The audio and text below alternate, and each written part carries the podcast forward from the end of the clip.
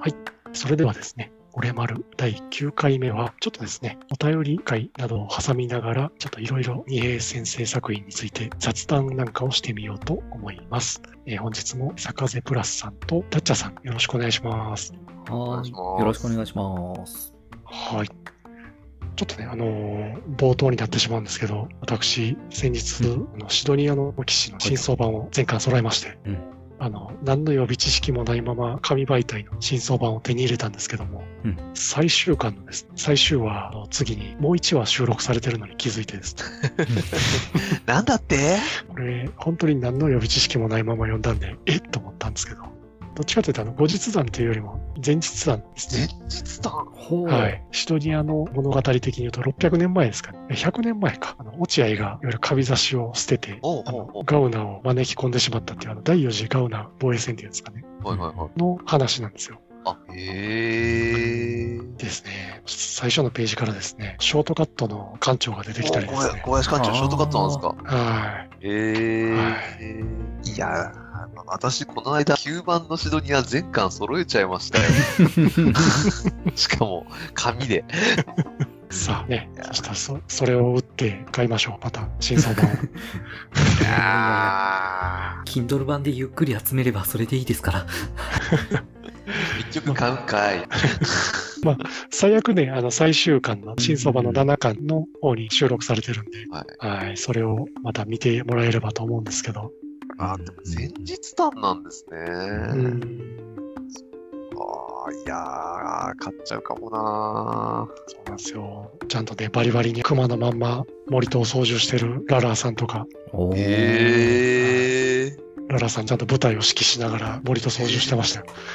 うんそれえちゃんと1号式なんですかそうなんですよ。古い言い方へで。え。カビ差しを外にヒロキが取りに行くんですけどね。はいはい。で、そのヒロキが取りに行ってる間に、こう、残ったこうララーとかが、こう、必死でこう、中で戦うわけですよ。はいはいはいはい。うんその辺の話がこう、収録されてるんで。それ前日談っていうか途中で差し込まれててもおかしくない内容ですよ。そうそうそうそう。うんなんか多分途中で差し込んで欲しかったぐらいのあれですね。なるほど。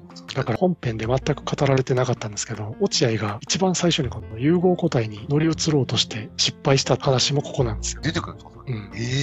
え当時の融合個体が出てくるんですよ。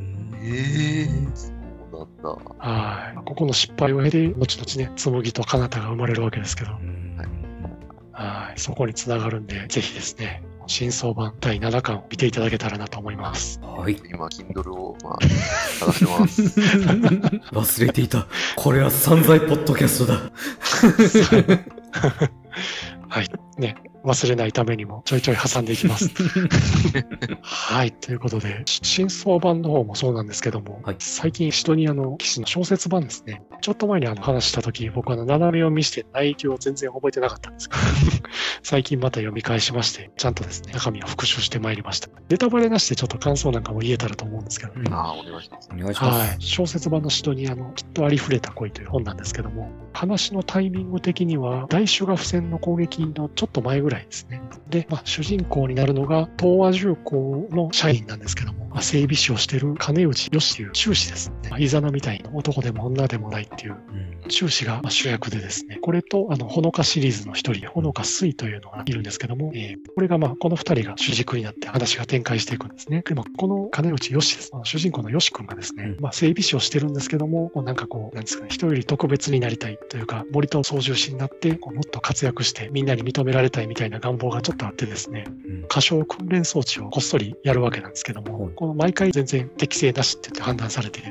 の、うんがっくりするんですね。ほう18式の過小訓練装置なんですけども、きっと18式っていうのはこの船戸開発が作った機体なんですけども、はい。もともとその前の17式が東和重工が作ってたらしいんですけども、パイロットに負担をかけないというか、連度が低くてもある程度ちゃんと動くように自動化されてるのが18式っていうことで、まあ、この辺をちょっといじって、もっと機体の性能をもっとフルに出せたら、自分はもっと戦えるんじゃないかみたいに、よし君は思ってるわけですよ。うんで、こう、こっそりですね、この東和重工の整備士っていうこともあってですね、18式のことをよく知ってるので、リミッターをちょっと解除したりね、うん各部の、なんですかね、抑えられてる制御をこう一時的に解放して、普段よりも機動性を良くしたりとかっていう仕組みをですね、こそこそ作るわけです。これを過小訓練装置にこう持ち込んで、で、テストしようと思って、こっそりやるんですけどもうん、まあ、結果としてはそれでもやっぱり全然まあ訓練生とかになるにも届かないような点数でがっかりするんですけどもうん、実はその訓練をしてる様子っていうのをほのか水に見られてましてね、ほうこのほのかすいはそれを見てて、あんたさっきの訓練で18式使ってたけど、なんか軌道変じゃなかったみたいに言われるんですよ。おーで、こう指摘されて、実はこう改造して、プロアクションリプレイみたいなのを使ってましたみたいな。改造した。そうそう。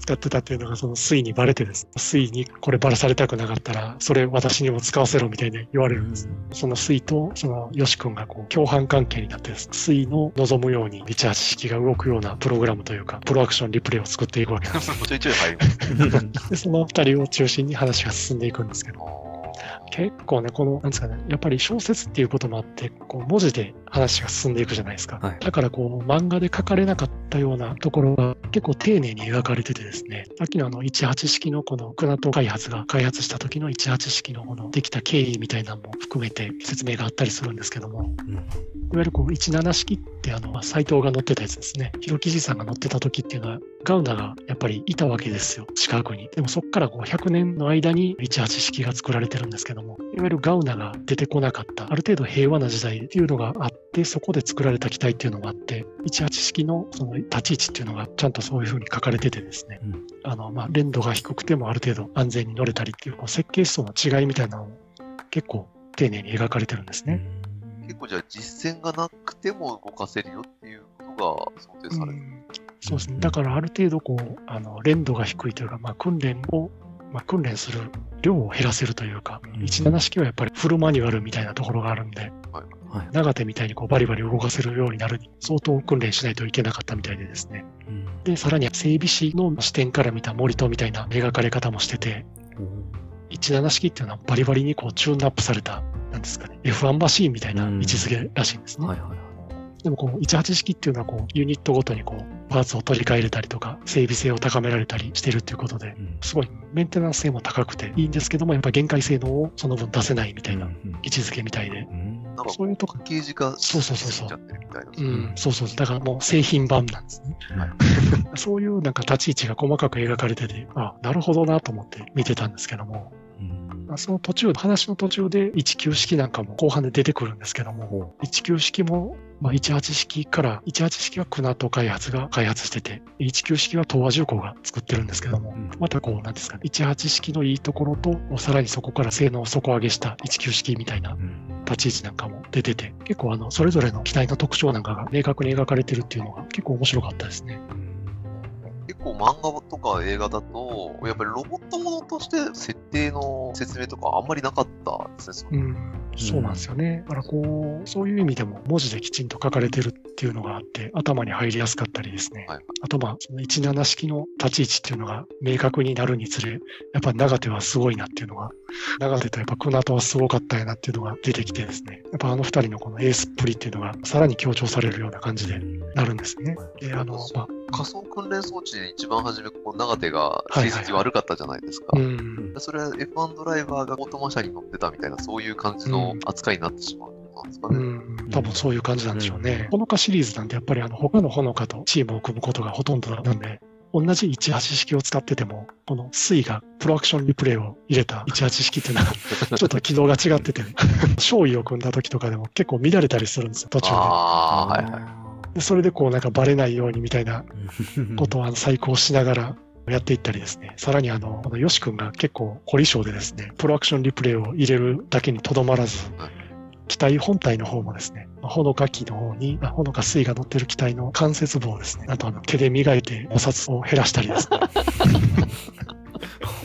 ほほほっていうことをやるんですね。えで、この、まあ、ヨシ君、あの、東和重工なんですけども、もちろん直属にはですね、あの、丹波さんがいるわけなんですよ。はいはいはい丹波さんの下で働いてるんですけども、機体がこう出撃したり帰ってくるたんびに受け入れたりするじゃないですか。その時にこう丹波さんの下で働いてるんで、丹波さんが近くにいるんですね。で、こう、よし君が手を入れた機体っていうのの駆動音にですね、途中であの丹波さんが気づいてしまうんです。さすが、さすが丹波さん。そうあの関節部分の音が違うみたいな感じで、こうさピキンってすこがう、さすがだなこう何回かこうそういうなんかあの気づかれそうになってこうなんとかこうごまかしてみたいなのを繰り返しながらですね話が進んでいくのも結構面白くてですねへー本当にねあの読みやすいんです本としてた文章としても読みやすいですしう、んうん漫画版で出てきたキャラクターっていうのもやっぱり結構出てくるんですよ全員。うんうんえーはいで特筆すべきはですね鶴内さんが出てくるんですけどよくお鶴内さんねあの整備士からめっちゃ人気あるんですよえ人望あるんだ。そうそう整備士からしたら出撃前もずっと軽口叩いてありなんだかんだ言ってちゃんとあの成績残して帰ってくる鶴内さんっていうのは結構ね人気があってへお人望も熱いんですえー、あなんそかういいですね、鶴内さん。そうそうそう活躍の場があるんですね。そうなんですよだからもう整備士にこう気軽に声かけたりとかする姿が描かれてたりしてお鶴内さんすげえいいやつと思いながらまあいいやつはいいやつですからね鶴内さん そうそうそうはいただちょっと覗き見するだけで投げられる場面が多すぎるだけですから。そうそうそう途中で一文だけ、なぜか女性操縦士から評判がすこぶる悪いみたいに書かれてましたね。しょうがないです。しょうがない。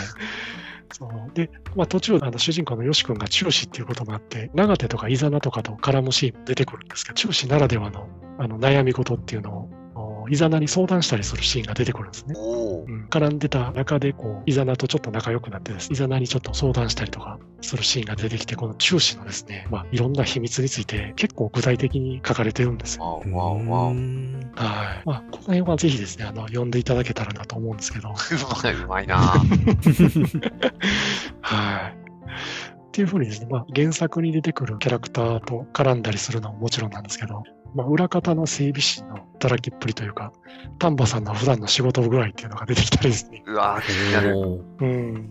あと何よりもですね、これはぜひ見ていただきたいのが、あの、シドニア百景で出てくる風景っていうのが作中で結構描かれるんですよ。え、あ、そうなんですか。うん、なんですかね、いろんなところに行くシーンが出てくるんですけど、そのシーンごとにこの、ここはなんかシドニア百景の第何番で描かれてて、うんぬんかんぬんみたいな、こう、説明しようみたいなのが結構出てくるんですよ。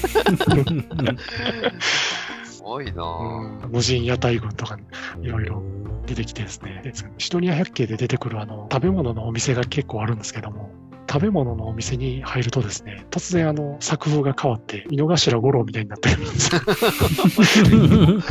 のが始まっちゃったよ。そうそう、こういうのでいいんだよみたいに途中で言いますから。孤独のなんとかになっちゃったよ。 そうそう。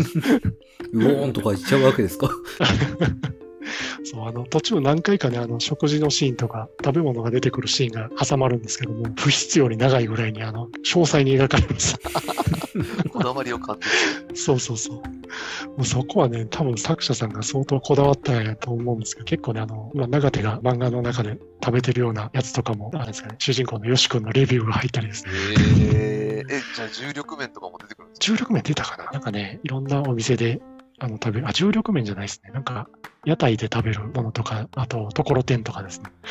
かね。なんかところてん食べたくなるって言いますね。そうそうそへう、ーところてんがね、もうすごい詳細に描かれたり、でそのところてんを食べる、そのところてんを出す店が、あのまたスイートのですね、密会の場所になったりして、もうぜひ、もういろんな切り口で楽しめる小説になってて、これぜひですね、あの時間のある時にお二人にも読んでいただけたらなと思いまいす。いじゃん、もちろん。はいや。本当にね、小説ですけど、本当に読みやすくて、え半日やったらすぐにささっと読めるぐらいの。それはオルバさんだけだと思い ます。全部で何ページあるんです早いえーとね、ちょっと待ってくださいよ。この電車で買ってるんで、これページ数がわからへんんですよ。ああ、なるほどね。うなるん。ほどなるあほどちょっと今、アマゾンで見てみましょうか。えあーまあ、314ページー、。あー結構まあまああるまあ、まあ小説にしたらそんなにサクッと読めるぐらいの。スリーやつ一冊ぐらい。でも本当にね、このシドニア読んでる人には、ぜひぜひ読んでいただきたい小説になってますので、え、ちょっと待って、こえれ、表紙本文イラストは、ウィーサーガー、ウィザードリーのあれなんですかそうなんですよ。なんではいなんでそうそう。この小説のあの表紙、通常版これじゃないですか。はいはい実は紙の本の初回版は二平先生の絵なんですよ。へそうえなんですかうん、そうなんですよ。えまたね、店頭とか行ったら残ってるのもあったりするんで、ぜひですね、お買い求めいただけたらとそこでポチっちゃダメじゃないですか、じゃあ。えまあ、一回ちょっと本屋行って、紙のやつを見てみてください。はい。えーっていうか、ボルマさんあれじゃないですか、作者の方とこの間ツイッターで絡んでたじゃないですか。あ、そうなんですよ。あれ全くね、あの、関係ないあのツイートで絡んでしまってですね。作者の浅浦さんという方なんですけども、あの、ツイッターで、あの、サバゲに行く写真をですね、サバゲに行かれた日の朝ですかね、なんか今日の装備品みたいな感じでこう、写真を上げてらっしゃってですね、たまたま見つけて、あの僕の大好きな銃のマガジンだけ写ってたんで、まあ、CA870 っていうショットガンなんですけど、全然わかんないですけどね。まあ、870なんで、あの、花丸って言うんですけど、うんはいあの、花丸はいいぞ、リツイートしといてですね。ただ、あの、ちょこちょこ絡むようになってしまいまして、ほ いその説はお世話になりました、浅浦先生。そそういえば小説面白かったですみたいな、かだいぶ後付けでしたもん。そうそうそうそう。 後の方になって、そういえば小説読みましたって。いやいやいやいやいや、なは感じなんですねい。。はい。ということで、小説版シドニアの騎士、きっとありふれた恋ですね。浅浦さんの作になりますけども、Kindle 版とですね、えー単行版、ソフトカバー版がありますので、ぜひですね、お買い求めいただけたらと思います。大魔大魔がすごい。凄まじい。 いや、本当ね、でもこれ面白かったんですって、これ。いやいや、うんそそこまで聞いたら読むしかないです。こはい、ぜひぜひ。こまで今、ノンレジュメでこれだけ語れたんですあそうそうそう、全くノンレジュメですよ。すごいなぁ。いや、でもね、本当に面白いんですって。うんいやいやはい。ぜひ皆さんも、未読の方はお読みいただけたらと思います。はい、ここで23分30秒が経ちましあた。、すいま せん。すごい、小野田さん。いや、でも、いいいい尺、いい尺じゃないですか。こうんれ一尺ですかいやいやいやいや。これであと、あれじゃないですか。お便り読んでいきますか。いいっすよ。 しまった。レビュー会になってしまいましたね。いや、あの、あのおすすめするあれです か。あの、俺はショッピングですか。オルバショッピング。 じゃあ次は高枝切りばさみですかね。今なら2本みたいないらない。いらねえ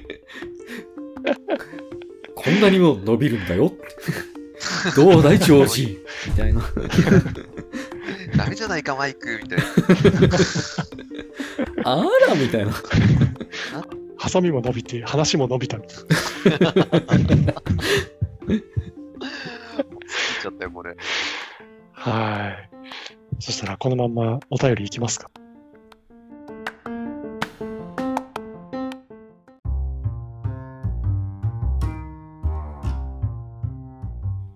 はい。ということで、まあ今から、ハッシュタグ、オレマルでいただいたお便りを読んでいこうかと思います。えーまずは、はーい。はい。1通目ですね。ブラムンさん。はい。いいお名前。ということで。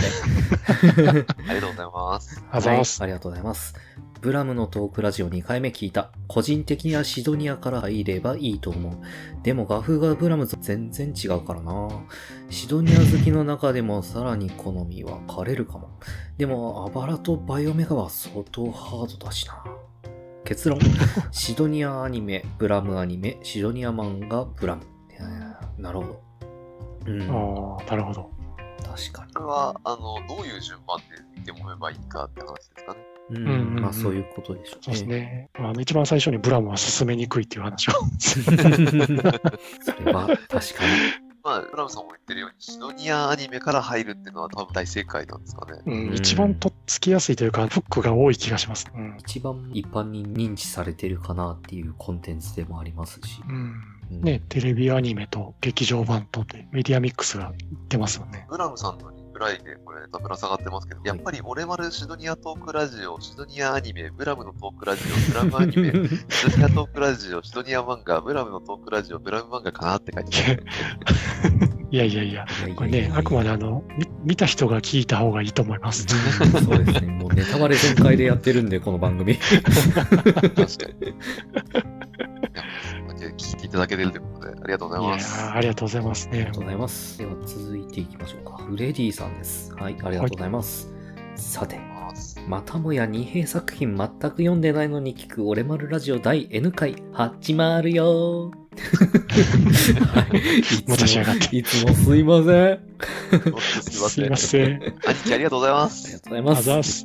せめて、あの、古本屋とかでブラムを読んでみて から、シドニアを読んでください。あの、実際でも本屋さんには見に行っていただいてるんですようね。ん。ねそうです。なん で、その時のショックがでっかかったんで、あんまり強く言えない。金子一馬が主より大きかった。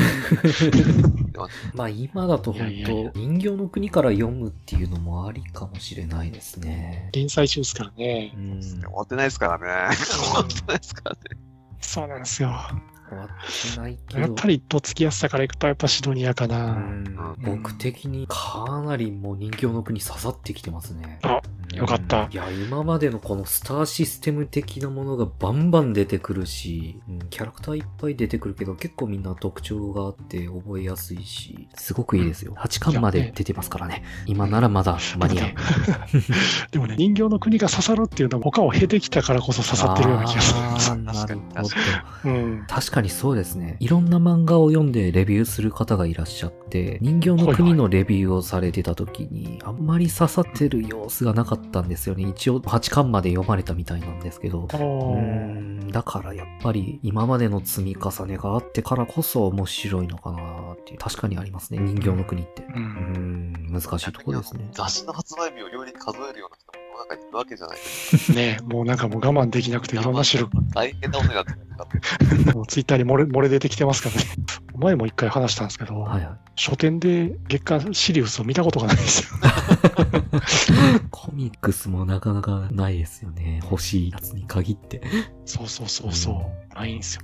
夕闇特攻隊という漫画がなかなか置いてなくて、押切蓮介先生のへえ。シリウスうんシリウスでしたね。もう完結したんですけど、なかなか見つからなくて大変 でした。えーということで、次行きましょうか。 えっと、まあ、続いて、フレディさんです。ありがとうございます。私と間違えられて、奈良漬さんかわいそう、かっこすっとぼけ。これはあれですかね、あのソウルハッカー使いですかうね。ん、そうですねあ。く まで別人ですから。はい。声は似てるんですけどうね。ん出ますまたね、ちょっといろんな圧が来ておりますので。今、今違うゲームの圧が来てますよね。はいあれですから。そうなんですよ。DS をなんとかせなあかん です。ああ、そうだ。電気や肉体力があるのかどうかとかチェックされてます。結構ね、割と細かいチェックが入る。で、あの、6月30日まで、新女神転生4と4ファイナルとディープストレンジジャーニーの3つが1900円ぐらいでダウンロードできるっていうセールがそうな今んやでっすよてるんですよね。そうなんですよね。いや、もうなんかそっちのセールやるんやったら、あのスイッチに移植してくれよって思うんですけあどー。確かにそれはわかある。うんえ、あれスイッチじゃないんですね、あれ。そうそうそう、3DS なんですよ。うん。そうなんだ。うん。じゃあやっぱ 3DS 買わないとじゃないですか。そうなんですよ。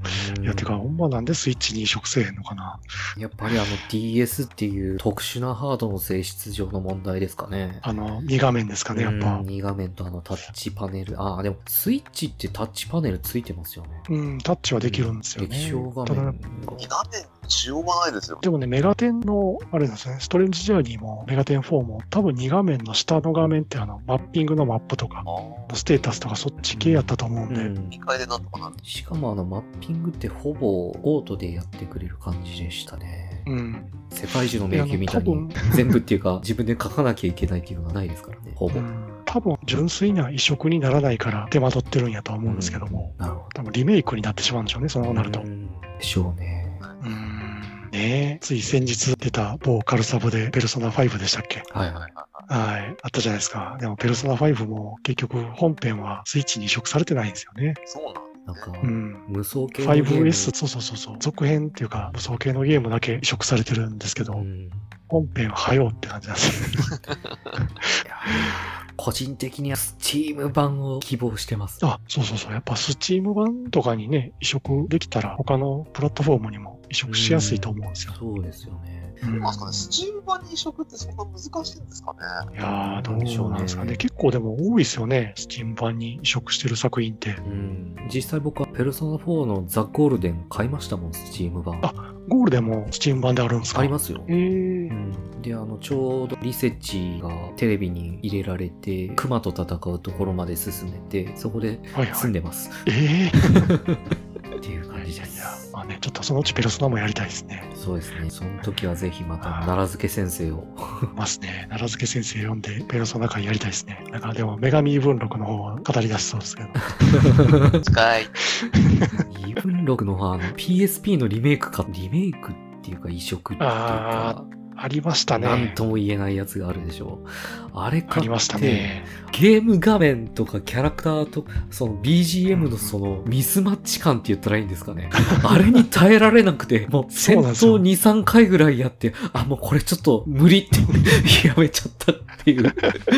で、サントラだけ聞くっていうね。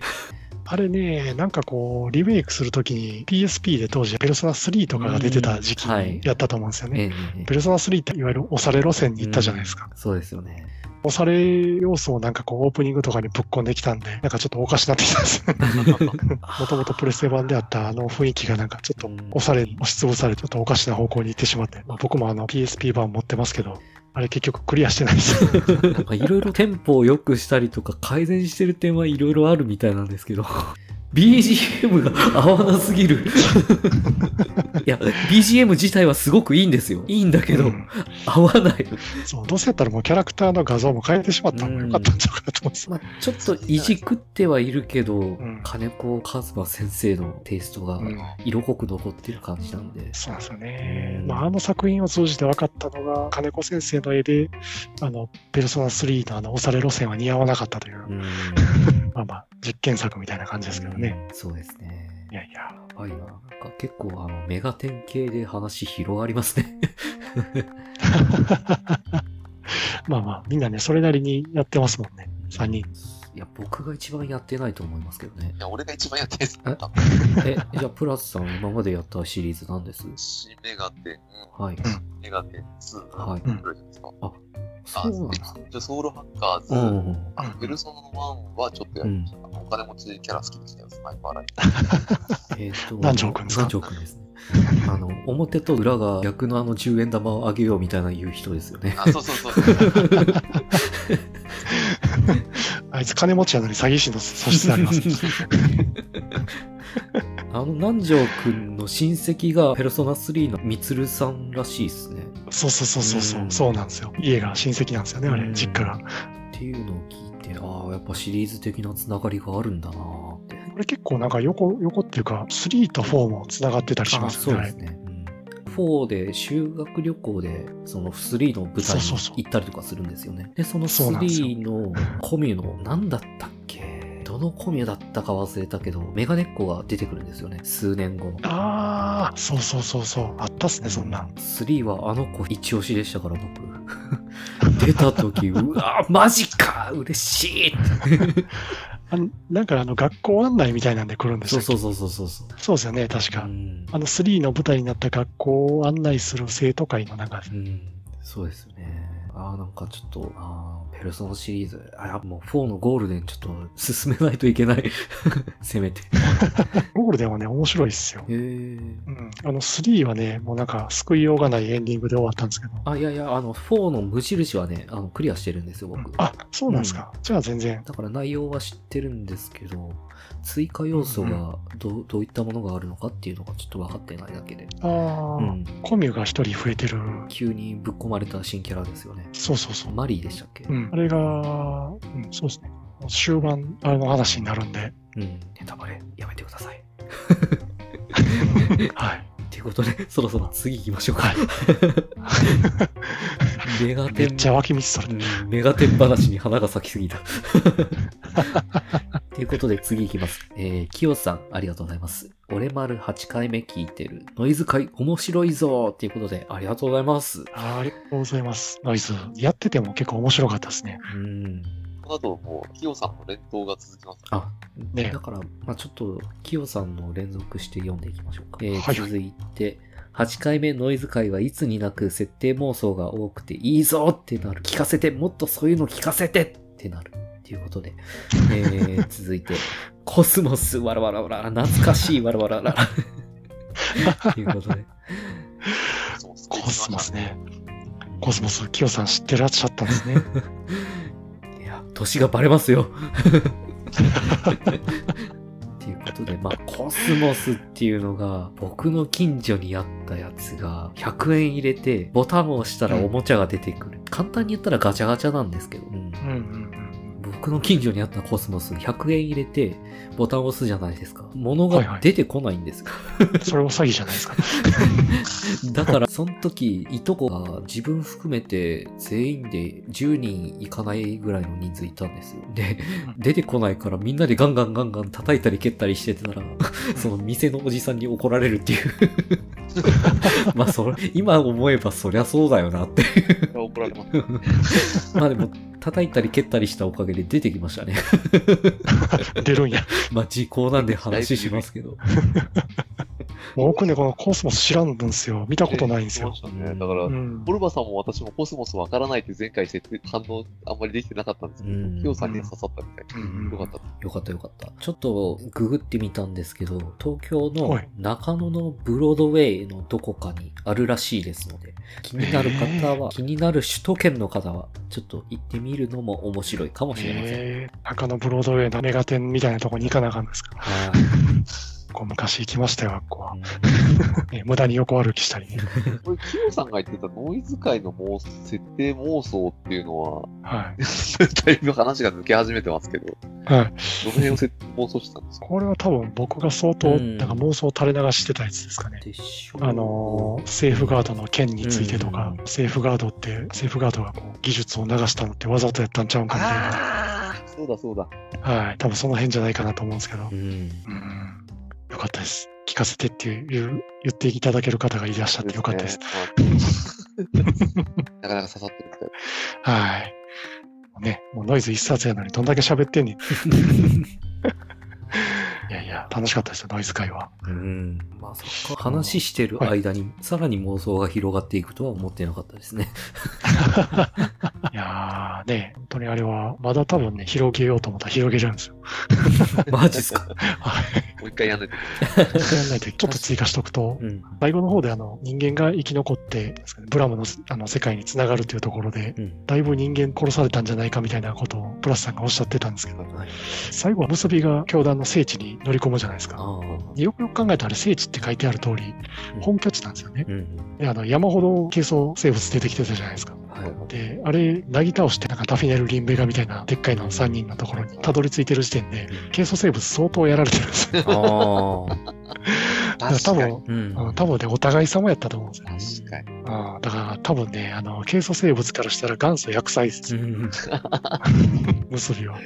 あなるほど。はい。だから多分、減った数を戻すのにも、軽素生物もだいぶ時間がかかったとあ思あいますし、うん、人間もその間にセーフガードにだいぶ殺されたりして、うんうん、だっていうのを見ると、まあ、どっこいどっこいなんかなそうそうそう割と痛み分けなところがあったわけと思いました。 いい丸で。す。丸はい。まだ広がります。はい。そんな感じですかね。じゃあまあ次行きましょうか。えー、次、オルバさんですね。あ、はいはい。はい。あ、ありのまま今起こったことを話すぜ。俺は番組で謝罪したと思ったらいつの間にかいいねされていた。な、何を言っているのかわからねえと思うが、俺も何をされたのかわからなかった。っていうことで、あ画像がついてますけど、はいあの、塩田社長からいいねをいただいたと。これね、やっちまいましたね、これ。社長。これちなみに時系列的に言うとですね、このいいねをいただいたのは僕がこれあれですね、劇場版のシドニアを見てる最中ですね、これ。オンタイム、オンタイムじゃないですか。で、あの劇場出て、ああよかったみたいな感じでこうですね、マナーモード解除したらこんなことになってたみたいな。ああれ、どっかで見た名前が、そうそう そう。あれみたいな感じですよ。今見た映画の社長やないか。 そうそう。ーす ごい。そこなるとすごいですね。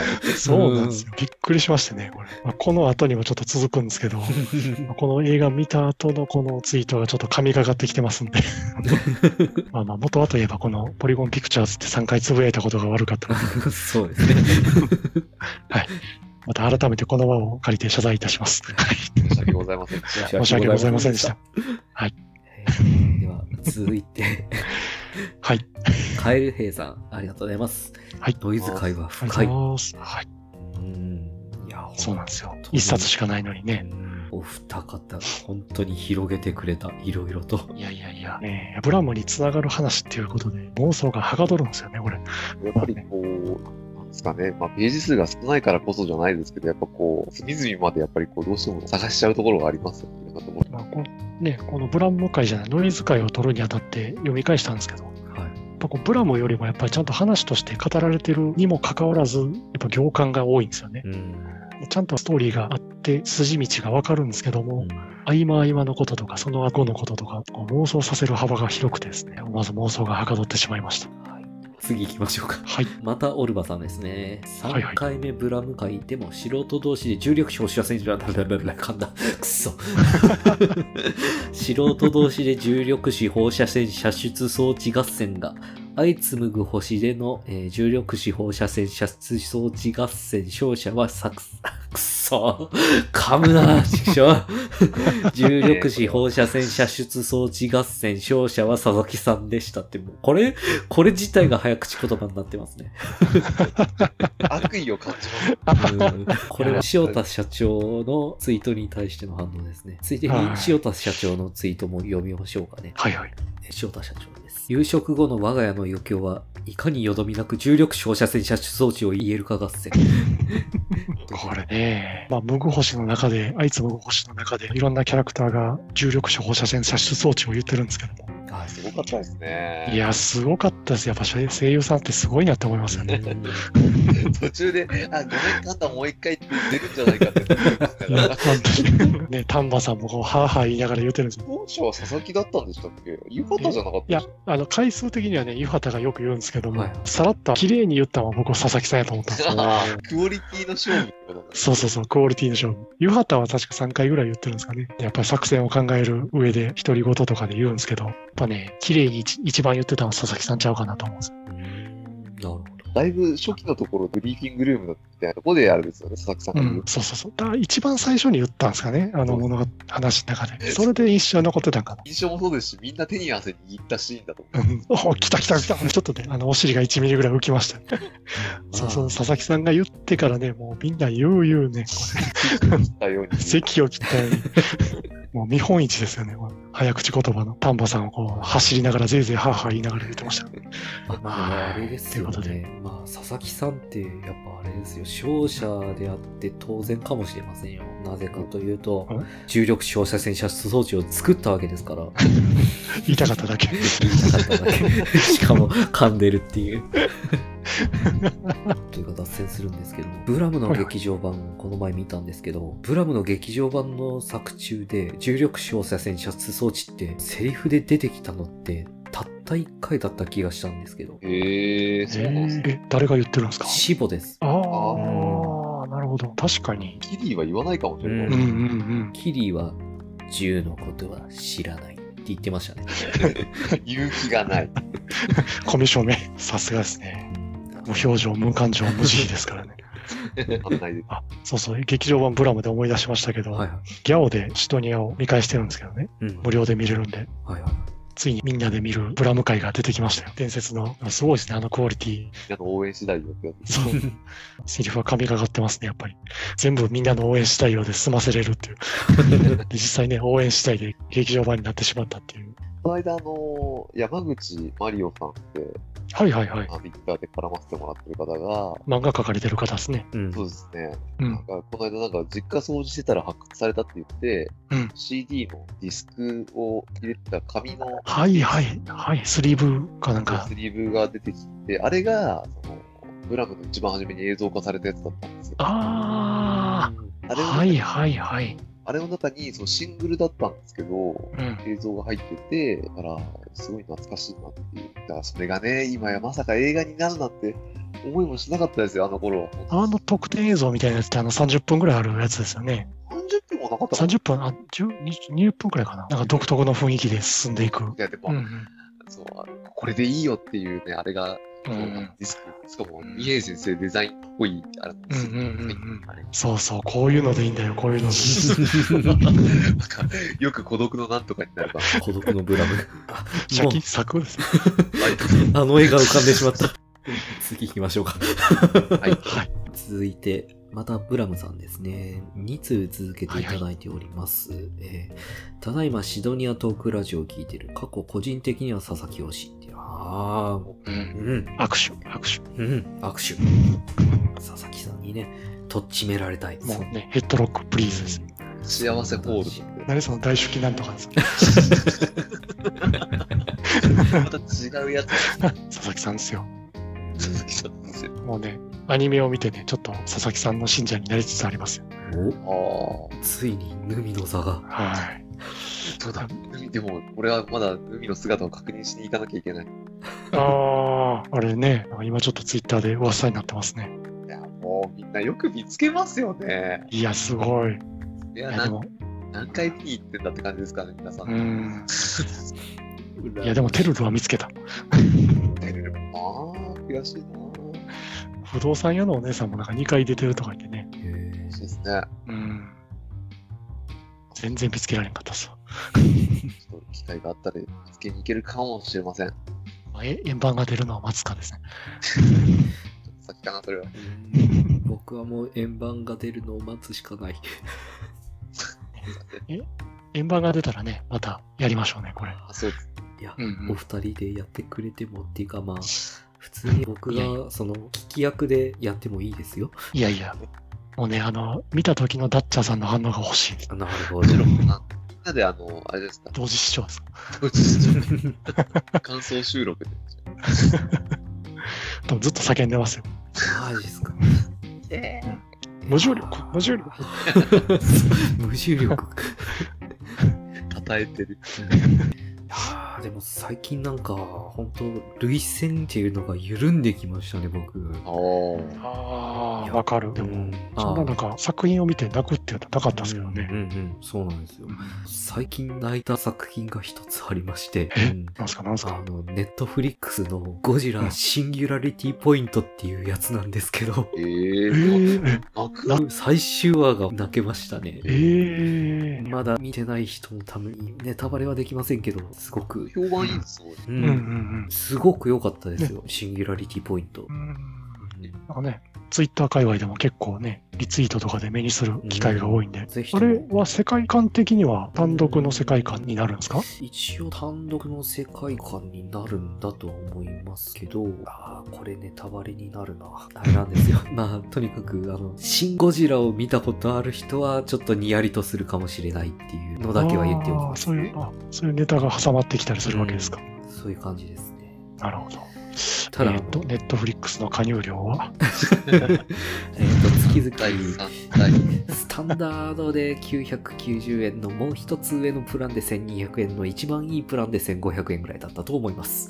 プランの違いは何なんですかあの、画質ですね。ああ、なるほど。な差が出ちゃうんうですね。ん、一番安いプランだと結構画質がガビガビなんで見てられないですね。うんだから真あーん中のプランがスマホで見てもそんな感じですか。うん、多分そうだと思います。あーテレビで見たらもう真ん中のプランが真ん中の通常、そうですね。通常画質ぐらいの感じで。一番上に行くと 4K ぐらいになるんですかああ、4K だと思います。なるほど、なるほど。あ、そういう料金体系なんや。はい。ちなみに、あの、ブラムの劇場版も見れますし、ブラムの劇場版とか、シドニアの劇場版を作ったポリゴンピクチュアーズさんが作ったゴジラも見れます。ああ、はいはいはいっていう。感あじのですゴジラ。はい。あ、めっちゃ脱線していいですかはいはい。ポリゴンピクチャーズさんが作ったゴジラで思い出しましたけど、はいはいはい。これ、ノベライズがあってですね、ええええあの話が始まる世界になるまでの、なんですかね怪獣がいっぱい出てきて大混乱に陥るところを描いてる小説があるんですよ。ほう。それがね、意外とただのノベライズかと思いきや、うん結構ね、面白くて、僕あの、実はそっちのアニメのゴジラは見てないんですけども、前日談みたいな感じのその小説を読んでるんで、その、ななんで、なんでアニメ見てないのに小説手 出した謎の触れ方してますよね、本 当。そうなんですよ。だからね、ちょっとまあ、今こそネットフリックスに加入する時期かなと。いや、本当ネットフリックスのオリジナルのものって、当たり外れでかいけど、当たりはなかなかいいんですよ。全裸監督とか。んああ。 確かに評判いいですね、あれ。ゴジラシンギュラリティポイントも結構良かったし、ジェットジャガーがすごい活躍してくれるんで、うん。へジェットジャガーファンの人はぜひ見てください。あと、おすすめできるのが、デビルマン・クライベイビーとか、原作基準のデビルマンっていう感じです。それを現代風にアレンジしましたみたいな。一時期あの某宮殿さんで話が出てませんでしたっけ出てましたっけ、うん、なんか話があったような気がします。結構マジで面白いみたいなね。原作基準なんで、うん原作が好きな方は読んでみると、よ読んでみるじゃない、 見てみるといいと思います。うんっうん。ていうのと、あと、料理が好きな人は、今僕が見てる、あ、美味の起源ってい最う近、最近たまにつぶやいてはるあれ です。いや、中華料理の奥深さよっていう感じですね。あれですか、リアル中華一番みたいな感じですか。うーん、そういう感 じリア。ル中華一番で一本わかんないあれですね。そういう感じではなくて、こう、もっとこう、生活に根付いた感じのドキュメンタリーって言ったらいいんですか。えここの地方の人の主食はこういう感じで、まあ、こういうのも食べたりしますみたいなこうやって作るっていう伝統の製法をいまだに受け継いでいますとかそういった感じですねまあ、職人ドキュメンタリリーみたいな感じ ですか。そうですねドキュメンタリーですねそれがまた結結構ダッチャーさん見てんすね、そういうのね。テレビ、テレビ買わないとじゃないですか。そうっすよ、そうっすね買わないといけないうん、ちゃんと43型買って、専用機にして、セカンドギグを見てくださいよ。あそうだねあそうそうそう広角機動隊のあのスタンドアローンコープレックスも今見ましたからね一期は全部セカンド全部ギ見グました。はい、セカンドギグが9話ぐらいかな、今。あ結構いってる。結構いっ てます。もうすぐです。その後に劇場版見たらいい感じですかね。スタンドアローンコンプレックス。ああ、えっ、と、あれですかね、3作目のやつかな。三作ソリッドステートソサイテあーそィれですかそれそれ。はいああ、そうですね。あれはセカンドギグの後に見た方はがいはい。なるほどいいと思います。はい、わかりまもうした。ね、ああれね、僕途中で絶対泣いてしまうポイントがあるんで、また見終わったら教えてください。えわかりました。またあの、バトさんが、バトカーって叫ぶんですかそれに近いところがあります。 なるほど。了解です。涙なしにはちょっと見られへんですね、最初う。んあともう一個、また某宮殿さんの話になりますけど、いはいそこで紹介されてたラブデスロボットだったかな。はいはいはいはいはい、あったっすね。あれね、すごくエッチなんですけど、うん面白くもある。うん。へえ絶。対面白そうですね、いやあれね。一話一話ね、もうコンセプトって言ったらいいのかな、もう何から何まで全部違うんですよ、話が。へえ。そのオムニバスみたいな。ええオムニバスで。まあ、そのタイトル通り、まあ、愛と死とロボットみたいな。まあ、大体それがテーマになってる感じですね。大面白い。そう。うん今、2シーズンか3シーズンぐらいあるんですよ、作品が。シーズへンー1に、なんて言ったらいいのかな、中華スチームパンク的な話があって、そういう話があった気がするんですけど、それがすごく刺さりましたね。うん何かしらこう刺さる作品がそれぞれありそうですね。う。うんうんん刺さる作品が結構2、3個とか出てくると思うんで、ぜひともラブデスロボット見てください。うん。大魔。 はい。今、それって1シーズンで何話ぐらいあるんですかえーっと、12話ぐらいだったかな。そんぐらいだったと思います。はい。なるほどん。ちょっとね、ネットフリを契約した暁にはまあ見ましょうね。最低2000円のプリペイドカードを買ったら1ヶ月タダで見れるんで大丈夫ですよ。 うんうんはい買うか買う買っちゃう。コンビニで売ってるやつですよね。そうです。あと F1 のドキュメンタリーとかも結構見たら面白いですよ。ああ、みたいな。ーあー、みたい。ダゾーンでしか見れんなんですよね、今。某所ですごくあのネタキャラにされてるあのグロージャン大先生がいるじゃないですか。はいはいはうい。ん結構かわいそうな人みたいな感じのそういうね視点で見れるんでかわいそうな人って あのなんかすごいあれな言い方になりましたけど「わあグロージャンかわいそう」みたいな、へええそんなチームのみんなからバカにされてるのみたいなそへえんな感じの側面が見れたりするんで応援したくなりますなねるグロージャン大先生を。へえ。うんっていう感じです。なるほど。いや、ただ、みんな、リラックマとカオルさんは絶対に見る な。なんだ。みたいやな。 ながらみでしたけどね。まともに見たら多分もう精神がやられると思います、あれ。っそんなにていうことで、広がりすぎ た。えっと、どこまで読みましたっけブラムさんの2通目がまだっていうところでしたかね。うんはい。 ごめんなさい、長くなりすぎた。 ブラムさん2通目ですね。シドニアトークラジオ。確かに三角スイスチーズ気になる。てか、カナタそういえばアニメ版に出てこなかったな。脱線とか多くて長くてまとめられないけど、すごく面白かった。三角スイスチーズはガウナの巣というか、新しい個体が生まれる場所なのではと思う。ほう、なるほど。ありがとうございます。ありがとうございます。ね、三角スイスチーズって、あの、まあ、穴あきチーズですけど、うんはこれ、ね、アイツムご星で出てきましたね、ついに。あ、そうなんですか。うん。テレビ版やったらさらっと流して終わりやったんですけど、うーん。まああそこでなんかあったことみたいなので、回想シーンで出てきまして。結局やっぱ解決はしてないですよね。うん、してないです、してないです。うん。まあ、あの漫画の通りで。その通り。だから、うん。そう考えるとやっぱさっきもちょっと原作読んでてあれだったんですけど、やっぱ再現度高かったですね。そうですよね。なんかね、ネタバレになりますけど、10年っていう時間をつけたぐらいで、うんほとんどね、原作に忠実にいってる感じでい。やー、その三角チーズ、まだまだあれですね、広がりそうですね。これはね、もうこの謎は僕らが生きてるうちに解かれるんですかね、こ大丈夫れで。すよ。多分人形の国で回収されると思いますよ、これは。ほんまですかね。真実か。いや、もう、ああ、確かもうに。最悪ねそっか人形の国に工藤電磁出てきますもんね。工藤電磁出てきてるぐらいですから、なんでも出てきます。何でもあ りですよねね、本もうね、ガウナですからね、奴ら。当。うん黒ガウナですからね。うん。外化した姿もそのままナユタの方でしたっけ。そうですねう。ということで、次行きましょうか。はい。コムフさん、ありがとうございます。ポりリがとうごゴざいンまピすクチャを略称するときは、ポリゴンかゴンかポ推奨らしいです。間違って も、ポ丸 P 丸とか言ってはいけないそうです。補助の吸い出しの系食らうそうな、っていうことで、ありがとうございます。あギーみたいやつ。ポってもう、もはや、文字、一文字ってすごいですうね。ん。ポス一緒って。もうあれですね、ガーみたいな感じですね。が、が、がでは通じますけど、ポは無理かな。ゴンもなかなかね、もうなかなかです。うん、髪の毛が縦にブワーって伸びそうな 感じ。そっち、 それ、ハンター的は何か。最初はグーって言ってそうなやつ ですね。忘れて差し上げて、それ。えー続いて、コムさん。はい最初の街でロトの剣売ってる、確か にって。オルバさんの、すごく的確な。そうですよ、もうね。もう最初の街の道具屋に売ってたみたいな感じですからね。まあ、そうですね。はい使い方がわからないとはいえ、あんな危険なものを。あれ一本でゲームクリア可能ですからね。うん。レベル上げとかいらないです。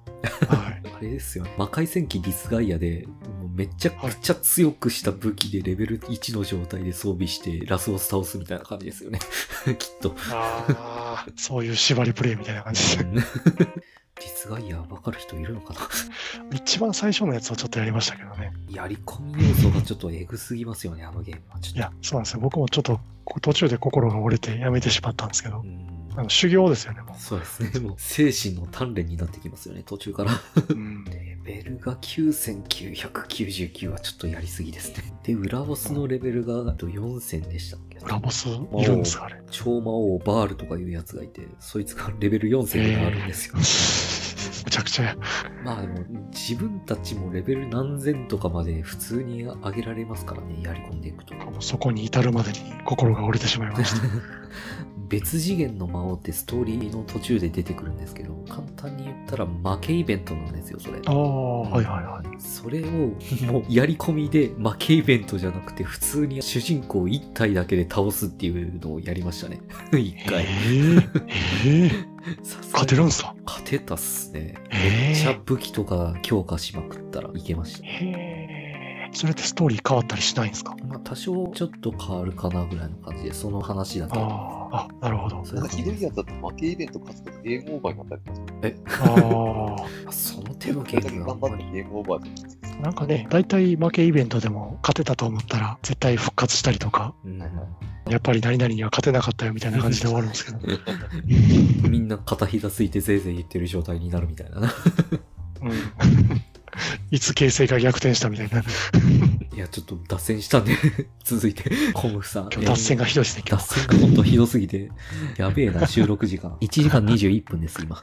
えーっと、コムフさん、続いてですね。結びがバスへの店で購入した剣型の名称、気になるポイントは重力四方射線をどう制御するか。重力四方射線を射出する装置がキリーの銃型。結びのは定位に固定する制御が行われているなら重力四放射線固定装置だと響きがいまいち。他に言い回しないか、そもそも重力子放射線ではない。なるほど。うん、ねえ考察ですね。まあ確かにブレードとは言いますけど、明らかにこう重力子放射線ですよね。あの表現は重力子放射線以外ないと思います。しかもなんかビルとか空間ごとぶった切ってうるんで、ん。そもそも制御もしてないような。だからなんかキリのやつよりもさらに、ね、なんか凶悪な気がしますけどね。なんかこう、ただ、キリーが持ってるのが銃なのに、射出装置っていう表現をする。うん。合わせてやっぱこう、剣だけど、さんの言う固定装置みたいな、うんなんか別の名称が欲しくなりますよね。うんうんね、作中で語られてないから名称がはっきりしないっていうのがね、また書き立てられますよね。うん難しいところです。 ちょっと黙っちゃったんで、 次行きましょう か。はいはい。えーと、続いてまたコノフさんですね。ありがとうございます。えー、ディカプリオを1ページで使い終わる気かっていう ことで。贅沢なう、ん贅沢なクローサーの使い方。はい、もうね、残りはあの CV ディカポリオですから。そうそうそう。 もったいねえ、どちらにせよ。まあね、わかんないですよ。もし映画化された暁には、こう、電子空間でこう、替え歌うディカプリオとか出るかもしれない。 もうや CG です。っていうか、あれ、結びを誰にするかですよ。スカイワハあたりですかあれでしょうね。ミラジョボうん。まえあ、もうあるかもしれないですね。アンジェリーナ・ジョリーそれとも 日本人には多分使ってもらえないでしょうね。ーうん。日本人だと誰でしたっけパシフィックリムに出てた人ああ、はいはいはいはい。あの誰でした人っとけかえ菊池ねえ菊池えっとあ、 はい。名前下の名前が出てこない菊池凛子あ菊池凛子あの人とか誰か他になるほど敵役いるかもね、逆に、この結びオーディションをしてもいいぐらい ですよ。個人的にですけど宇多田ヒカルさんとか似合いそうあ結構時期的にちょっと参考にしてたりとかしないんですかね。ああ、ああ、なるほどっ。ていうか宇多田ヒカルさん自体が二平先生のファンですもんねよく考うえたらん、帯まで書いてますけそど、うそうそう、バイオ メガの。あ、だあ、足つった。足つった。ええー、体制。えーはい、すいません。収録時間が伸び長くなりすぎます。はい。とりあえずお便りは以上ですかね。以上ですね。えはいお便りじゃない何かでした。いやー、ちょっ何かがありましたけど、 まあ、それも含めてお便りということで。と。はい。これ、後ではい、二平作品アキネーター的なことをやろうと思ったんですけど、これやらなくて良さそうですね。はまた、もうあの、まはいあれですよ、小説のレビューが入った時点でもう、どれだ か、うん、十分でしたね。今度遊びでね、ちょっと秋ネタをやりますか。やりましょう。ほのかシリーズアキネーターで。縛り、縛りで。バカ野郎、 半分以上わからねえじゃねえか。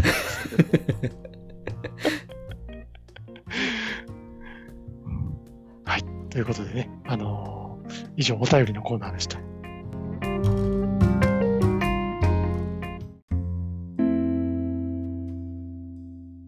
はい、えーそれではですね、お送りしてまいりました、俺様お前丸かじりラジオ9回目、そろそろお開きです。お送りしましたのは、はい、今日、職場の先輩が辞めることを知って、とてもショックを受けているダッチャーと、診断メーカーの二平世界での死因がナレインの念動力でギュルルルルされることが分かったオルバと。はい。この収録時間中に新装版シドニアの騎士の中を買ったので、後で見たいと思 います。さあやりやがった。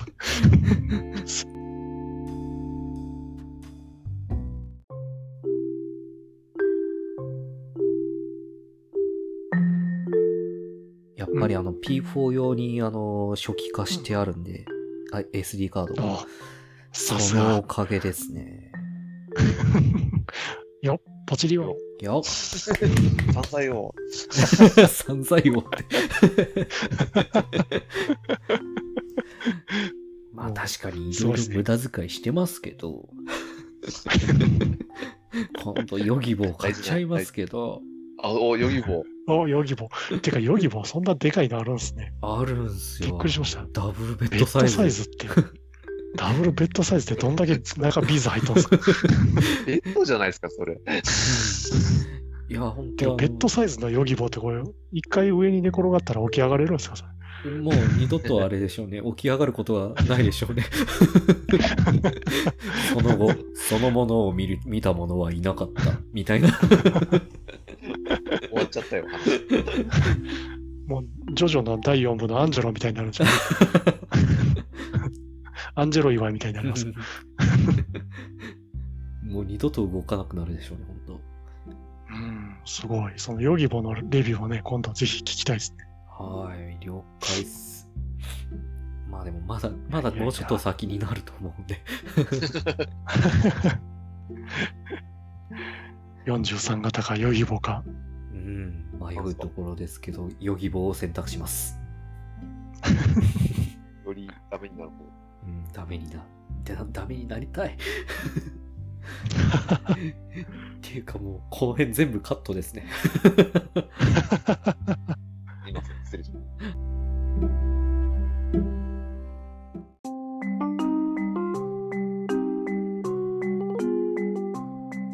えー、手元に UCC コールドブリュー、えー、レモネイド、レモンの爽やかな香りと美味しさと書かれているペットボトルがですね、あの、誰の企みかわからないですけど、私の手元に来ております。はい。むちゃしやがって。あアンネさん聞いてます かあのー、オタクくん聞いてますかみたいなノリでちょっと今これを開けてみたいと思いますんで。はい、今開けました。はい。まず香りから言ってください、香りから。炭酸じゃないんですね、これね。炭酸ではないですね。ごめんなさい。これ香りの時点で危険な。 なぜコーヒーと酸味が。じゃあ、これよく振ってお飲みくださいとか書いてありますけど、ちょっとごめんなさい。このままいきますよ。一口。はい。うーん、うん。まずっバカじゃないのこれ。確かまあまあ。うまいな、これ。あのー、はい初めこう、レモンの香りが来て、うん。ベロにコーヒーの味が残り、喉に甘さが来るっていうですね。うん。トリプルアタック来ましたね。いや、これあ、あの、5分10分経った後が一番、一番やばいでうす。ん。喉に残る甘さがひどい、これ。いやー。これなんでこう、なん、なんで混ぜちゃったかな、これな。本当に。一応、今手元にね、牛乳を用意してみたんですよ。ははいい、はい。ちょっとそちらにですね、1対1ぐらいでちょっと混ぜてみます。ちゃんとコップの中で割ってください。はい。この中で今、出ました。ちょっとこれでいただきます。はい。うんうんうんうんうんうんうん。ダメダメダメ、ダメです。牛乳ダメです。でしょでしょじゃねえよ。だってさ、レモンと分離してるもん、これ。そうそうそう。カッテージチーズができるのじゃ。これひどいよ、これ。 いや、もう皆さんチャレンジしてるということで、えー満を持して飲ませていただきましたけれども、えーまあ、まあ、まずかったです。はい。ありがとうございました。皆さんごめんなさい。